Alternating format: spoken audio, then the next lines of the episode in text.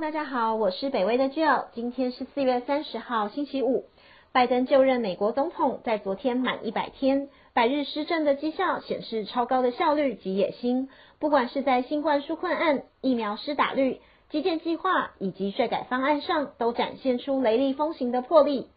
北威研究员曾义凡所撰写的文章《拜登就职满百日，展现效率及野心》，刊登在今天的联合报。也在北威频道上分享给大家。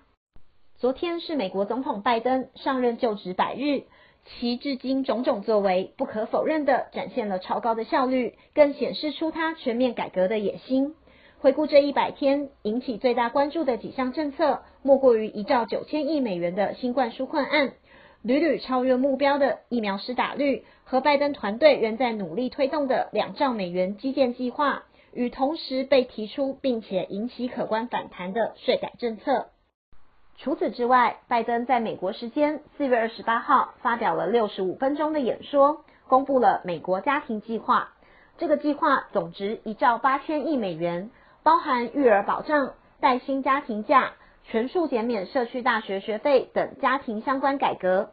而支付这个庞大账单的，将会是美国最有钱的百分之一的人。根据拜登的税改，年薪超过四十万美元的个人所得税率将提升至百分之三十九点六，而这个税率也将适用于年收益超过百万美元的资本利得税。拜登表示：“我的提案是公平，并且从财政角度上负责的。这些税收也将支付拜登先前所提出的美国就业计划。”这个要加约两兆两千亿美元的基建计划，被他形容为重建美国的蓝领蓝图。拜登说，华尔街人士并非美国的建构者，是中产阶级建立了美国，而工会建立了中产阶级。这些加税政策将改善美国愈加严重的贫富不均问题，并且应该要奖励工作的人，而非有钱的人。如果拜登的政策成功通过，这会是美国几十年来最大规模的税制改革。除了税改，众人最关注的还是拜登的疫情处理。过去百日内，总共有超过一亿四千万人接种新冠疫苗。截至前天四月二十八号，全美总共使用了超过三亿一千五百万剂的疫苗，与一开始的百日目标，也就是一亿剂相比，多出超过两倍。到现在，美国有超过一半的成人已经施打至少一剂疫苗，而总共有约三分之一的成人已经全数接种完毕。除了疫苗施打率，拜登百日内的股市表现也是关注焦点。